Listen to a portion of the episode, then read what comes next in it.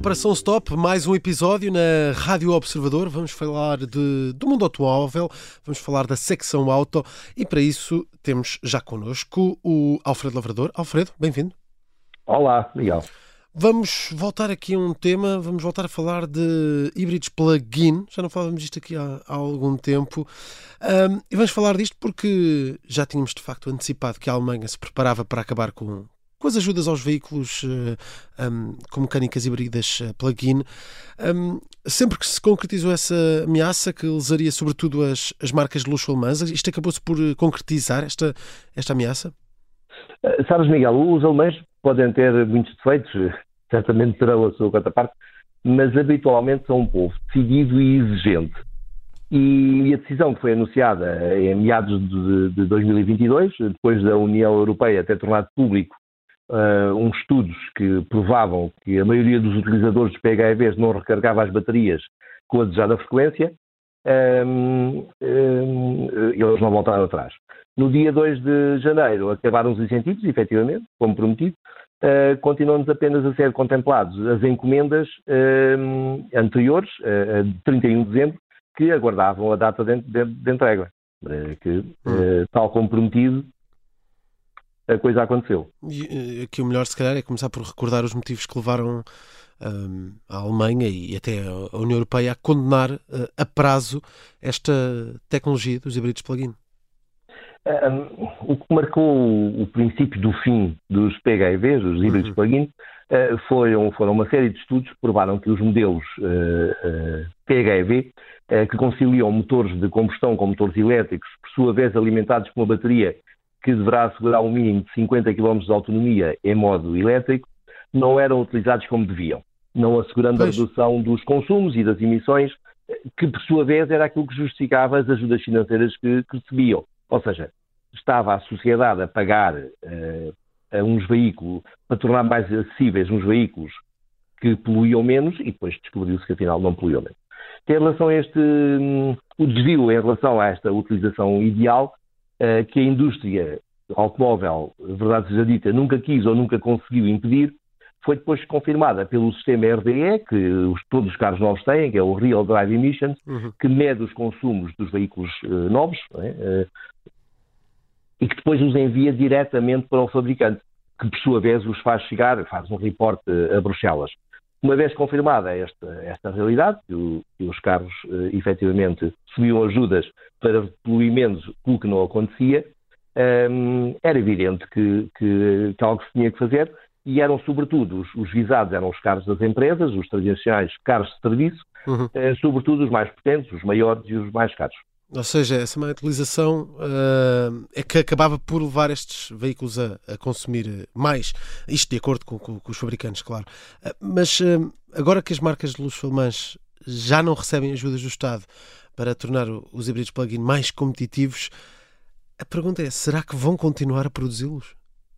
Olha, Miguel, para, para, nos últimos dias de 2022, aliás, todo dezembro foi uma loucura, Sim.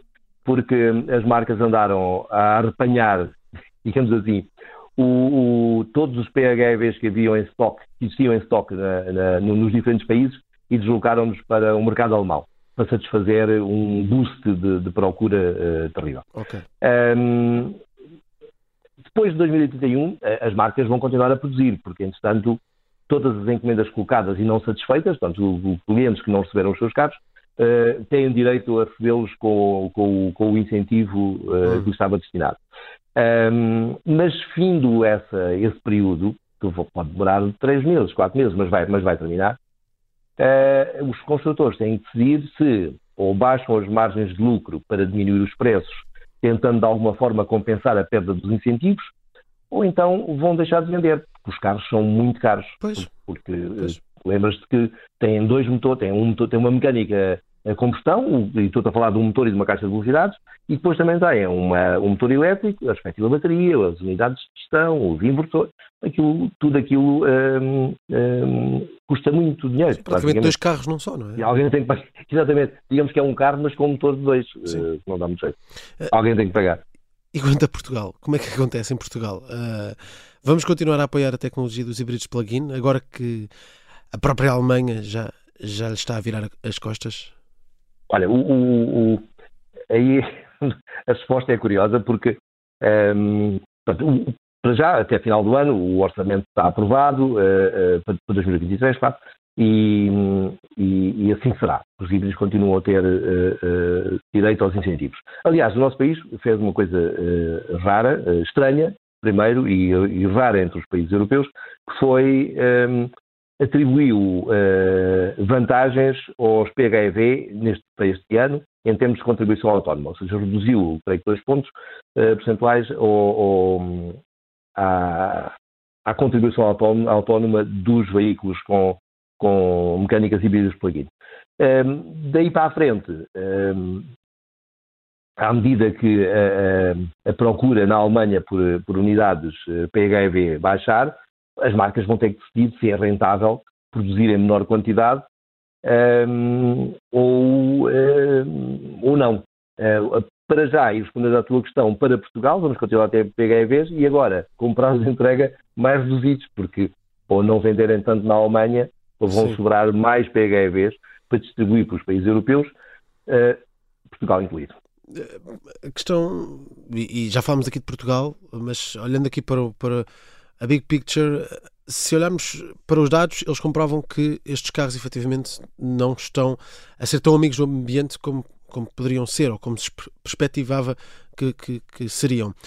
Como é que a União Europeia uh, explica que os países membros continuam, continuem, uh, neste caso, a, a suportar um, um, tipo de mecânica que os estudos afirmam que, que não faz sentido uh, por não ser utilizada como, como deveria ser? É, mas uh, só para, para, os nossos leitores perceberem bem esta, esta, parte que é importante, não há nada de errado na concepção dos veículos PHEV. Certo, é a utilização, é a utilização. Do ponto de vista da engenharia, aquilo é muito bem conseguido. Uh, esqueceram só de um pormenor. Por exemplo, o, só uma parte. Os, os, os, veículos diesel que têm injeção de, mais modernos, têm injeção de AdBlue para, para que o, o catalisador seletivo anule os NOx, esses veículos é, tens, tu tens que alimentar o depósito, tens que carregar o depósito de AdBlue, que é um, basicamente uma solução de ureia, não é bem xixi, Sim. mas não anda longe. É, e tem uma, digamos tem uma parte em comum. E, mas pronto, é, é, esse, esse, depósito, se não tens lá líquido, o catalisador não funciona e não reduz os NOx, e aquilo polui mais do que deveria. O que é que a indústria automóvel fez? É, assim que o depósito acaba, o carro anda só em modo de segurança. Ou seja, não ficas parado na estrada, mas vais muito devagarinho é, é, em direção, idealmente, a uma bomba de gasolina onde consigas comprar um depósito de AdBlue.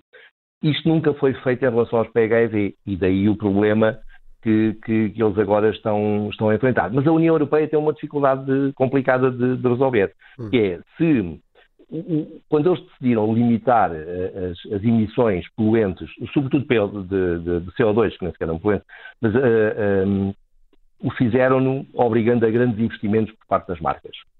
Uh, e eles, e na altura, eles, muitos deles optaram pela solução mais fácil, como normalmente acontece, que é indo para os PHEV, em vez de dar o salto diretamente para os veículos elétricos. Tanto mais que os clientes também não queriam só veículos elétricos.